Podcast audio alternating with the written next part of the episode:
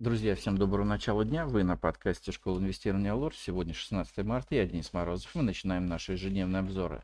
Итак, сегодня у нас в фокусе дня по экономикам. В 15.30 из США объем строительства новых домов за февраль, заявки на пособие по безработице и производственный индекс ФРС Филадельфии за март.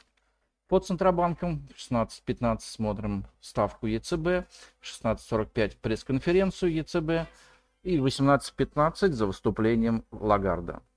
По компаниям Совет директоров Совкомфлота решит по дивидендам за прошлый год. Путин примет участие в работе съезда Российского союза промышленников и предпринимателей. По отчетностям обчитает СМСФО за 2022 год ВК, Полиметалл и Распадская. По нефти и газу в 17.30 смотрим с запасом натурального газа из США. Ну а сегодня отскок рынка акций пока не стоит использовать для наращивания лонгов. Российский рынок акций начал вчерашний день с попытки продолжить рост, но быстро покатился вниз из-за ухудшения внешнего фона. На повестку дня мировых рынков вышли проблемы швейцарского банка Credit Suisse, который последние месяцы и так находился в печальном состоянии. Вчера акции банка в моменте падали на 30 с небольшим процентов. Швейцарский ЦБ заявил, что банк жив и в случае необходимости получит дополнительную ликвидность, что несколько сбило панику. Но нет никакой гарантии, что новая волна бегства от рисковых активов не случится сегодня или завтра. Российский рынок акций к проблемам банковского сектора Запада не имеет никакого отношения, но биржевая паника приводит к распродаже сырьевых фьючерсов, что для нас уже чувствительно. Так, нефть вчера падал почти на 5%, пробив важную поддержку 76 долларов за баррель. При следующем витке напряженности нефть вполне может сходить к следующей поддержке 68 долларов.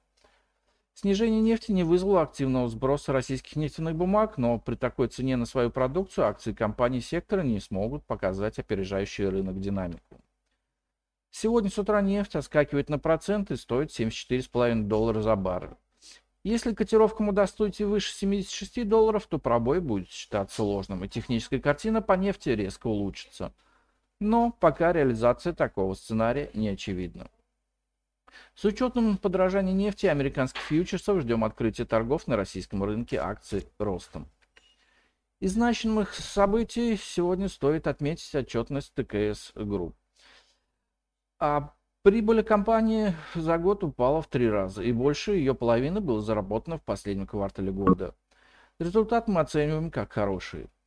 С учетом того, что прибыль Сбербанка в прошлом году сократилась в 4,5 раза, расписки ТКС закрыли день снижением на 1,9%, выступив намного слабее других банков. Сейчас бумага торгуется на сильной поддержке с потенциалом роста чуть более 10%.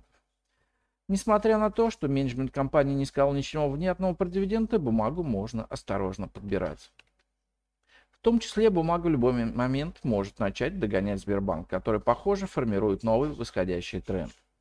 Вчера акции Сбербанка показали сильный результат, снизившись по итогам дня всего на 0,2%.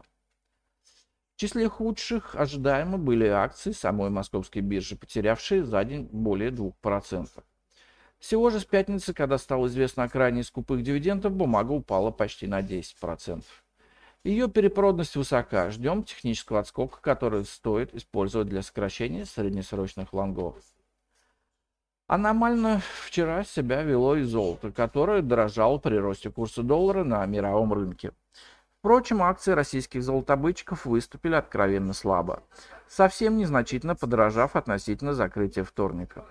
Пока котировки золота даже не приступили к тестированию зоны сопротивления 1930-1940 долларов за тройскую унцию. Из важных событий сегодняшнего дня также стоит обратить внимание на Совкомфлот, совет директоров которого должен дать рекомендации по дивидендам. Дивидендная доходность акций вполне может превысить 10%. Среднесрочно на бумагу смотрим позитивно.